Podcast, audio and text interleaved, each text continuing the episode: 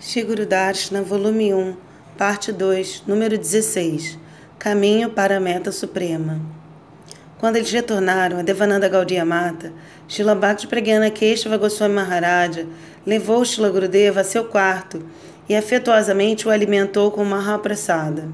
Após o café da manhã, Gurudeva sentou-se aos pés de Acharya Keshari e inquiriu submissamente.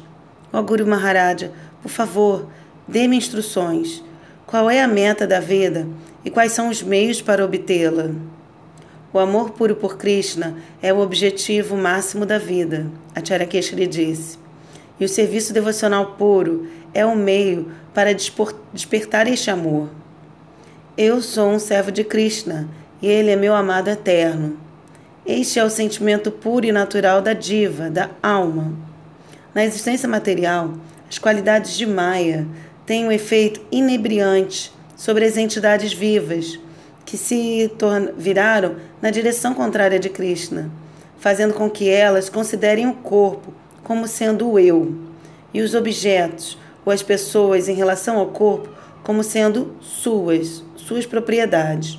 Consequentemente, elas consideram que a manutenção de seus corpos físicos temporários como sendo a meta suprema de suas vidas. O estado natural da água é líquido, mas, devido a certas circunstâncias eternas, a água se torna sólida na forma de gelo. O gelo é uma natureza temporária da água. Ao alcançar um clima natural, a água mais uma vez obterá seu estado original líquido. Similarmente, tendo se esquecido de seu Dharma, de sua natureza constitucional verdadeira, a alma que é um servo amoroso de Krishna. Os seres vivos neste mundo material se tornam assim absortos em atividades que buscam o prazer de seus corpos e sentidos temporários. Eles não sabem que acerca de sua natureza espiritual ou do Dharma eterno. Mesmo que alguém execute austeridades e práticas espirituais por milhões de vidas, se a meta verdadeira não estiver fixa em sua mente, então o resultado de todas as ações irá conduzir a mais enredamento material.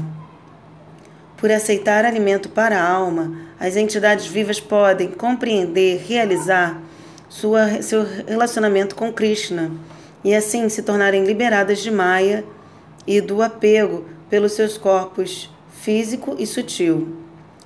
A o alimento da alma é o serviço devocional, Bhakti Yoga, com o propósito de obter a forma eterna como um servo amoroso de Krishna. Se uma pessoa adora, adorar a Krishna, mas tiver uma outra motivação além de se situar em sua identidade como servo de Krishna, então todas as suas ações serão inúteis, como misturar açúcar no oceano ou espalhar perfume no querosene, ou colocar decorações num cadáver. As pessoas mundanas consideram que se seus sentidos estiverem saudáveis e felizes, então suas almas e o próprio Bhagavan também estarão satisfeitos. Elas não compreendem que o desejo por prazer sensual é a causa raiz de seus sofrimentos no cativeiro material por ouvir com fé Harikata, os tópicos relacionados a Hari, isso faz com que desperte o desejo de servir a Krishna sob a orientação dos associados amados e eternos dele em Vraja e auxilia a alma a desabrochar em sua forma verdadeira. Cada alma tem uma individualidade única que não pode ser alterada devido à associação. Se alguém plantar uma variedade de sementes na mesmo, no mesmo terreno e nutrir tais sementes com a mesma água, ar e luz, o resultado que irá desabrochar exibirá sua própria natureza particular, muito embora todas as sementes tenham estado sujeitas às mesmas condições. A forma eterna de cada alma é única e imbuída com sentimentos individuais de serviço a Krishna. Existem cinco raças básicas da alma em relação a Krishna. neutralidade, servidão, amizade, relação paternal-maternal e amor romântico. Dentre essas, o sentimento de servir a Krishna como uma amada é o mais elevado. Se você desejar compreender claramente essas verdades espirituais, Acharya Keshari disse, você deve ler o Jaiva Dharma. Bhaktivinoda Thakur extraiu a essência de todas as escrituras védicas e compôs o Jaiva Dharma numa narrativa concisa e direta. Acharya Keshri, então, passou a Gurudeva uma cópia do Jaiva Dharma, retirando de sua estante. Ele então disse: A realidade última, a meta da vida e o processo para alcançar esta meta e entrar, entrar em Vraja eterno, onde Krishna reside com suas amadas, tudo isso está descrito neste livro monumental. E de que maneira eu devo ler? Shila Gurudeva perguntou. Sem misericórdia, a verdade espiritual não poderá ser realizada. Você deve ter um desejo profundo de compreender, e enquanto ler, ore do fundo de seu coração as personalidades divinas que estão presentes no texto. A compreensão não virá simplesmente por ler ou ouvir. Você deve se lembrar dessas verdades e incorporá-las em sua vida.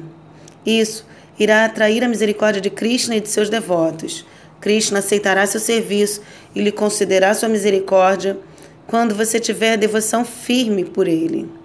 Você então realizará, compreenderá todas essas verdades esotéricas. Uma criança é humilde e permanece dependente de sua mãe, Shilagurudeva disse. Mas quando ela amadurece, ela adquire conhecimento e se torna independente e distante. Como eu posso sempre permanecer com Guru e Vaishnavas e nunca me tornar orgulhoso acerca da erudição é, baseada nas escrituras. O estudo independente certamente conduz ao orgulho e faz com que a pessoa se afaste dos Vaishnavas. Acharya Keshari disse, mas aprender, o aprendizado adquirido sob a orientação irá dar conhecimento do seu relacionamento espiritual com Krishna e seus devotos. Se você se render aos Vaishnavas e permanecer sob o cuidado deles, você irá transcender o cativeiro do corpo físico e realizará a natureza da alma. Você irá então vislumbrar uma fração da glória infinita de Krishna e a sua própria insignificância em comparação a isto. Desta forma, você permanecerá humilde. Você se tornará orgulhoso se você coletar conhecimento sem aplicar as lições do Shastra em sua vida. Assim, é imperativo que você pratique pessoalmente e não somente infunda esses conhecimentos aos outros. Shila Gurudeva estava ávido por ler o Jaivadharma. O livro estava em Bengali, o qual sobre o qual Gurudeva tinha somente um conhecimento modesto. Então, ele se dedicou a estudar a língua juntamente com o texto do Jaivadharma. Ele rapidamente pôde transpor as diferenças de, de compreensão entre o Hindi e o Bengali. E costumava perguntar a Acharya Keshari e aos residentes da mata do templo quando ele estava incerto acerca de qualquer coisa. Após ler o terceiro capítulo, ele se aproximou de Acharya Keshara e humildemente perguntou: Guru Maharaja, no Jaivadharma, Sannyas Thakura recebeu uma visão de Mayapur transcendental em Navadvip Dham. Como eu, como eu posso também ter esta grande fortuna? Quando eu olho, eu somente vejo os objetos deste mundo. Permaneça sempre com os Vaishnavas que estão próximos é, proximamente relacionados ao Dhamma, enquanto isso mantenha um sentimento de oração, de prece, esteja pronto para servir. Então tudo será revelado a você no devido curso do tempo. E como eu posso avançar em Bhakti? Gurudeva perguntou.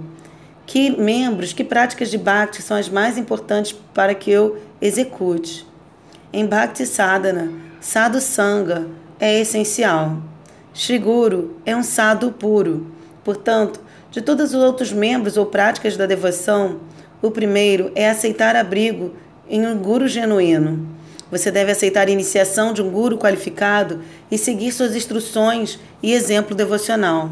Guru Padashraya Diksha Gurura Sevana Sadharma Shiksha Prishta Sadhu Marga Nugamana Chaitanya Charitamrita Madhya Lila 22.115 No caminho de Bhakti, deve-se 1. Um, aceitar um guru genuíno 2. Aceitar a iniciação dele 3. Servi-lo 4 receber instruções do mestre espiritual e fazer perguntas com o objetivo de aprender sobre o serviço devocional. 5. Seguir os passos dos acharyas anteriores e seguir as orientações dadas pelo mestre espiritual.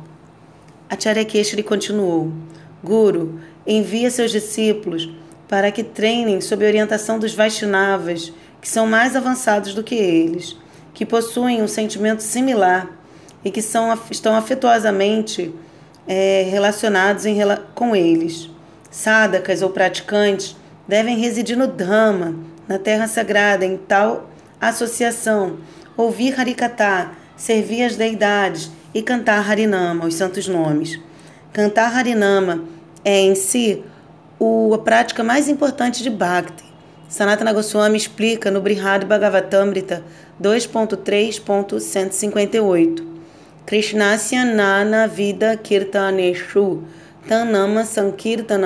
Mukhyam tat prema sampajanani swayam drak shaktam tata shreshtatamam matam tat. Dentre as muitas formas de se glorificar Krishna, o canto congregacional de seu santo nome é a melhor, porque tem o poder de instantaneamente conceder o tesouro do amor puro por Krishna.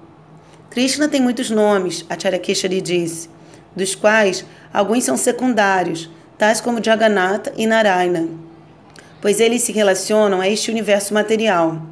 Aqueles nomes de Krishna que estão relacionados à morada transcendental de Vraja são considerados primários, tais como Gopijana Vallabha, Radharaman, Gopinath e Ashodanandana, pois eles concedem a riqueza do amor puro.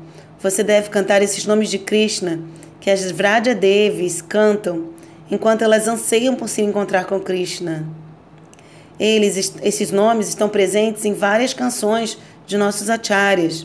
Mais especificamente, você deve incessantemente cantar o Mahamantra, o qual é composto de oito pares de nomes e contém os sentimentos tanto da união ou encontro e separação do casal divino Shri Shri Radha Krishna. A prática firme do Mahamantra sem ofensas irá, muito em breve, lhe conceder a perfeição.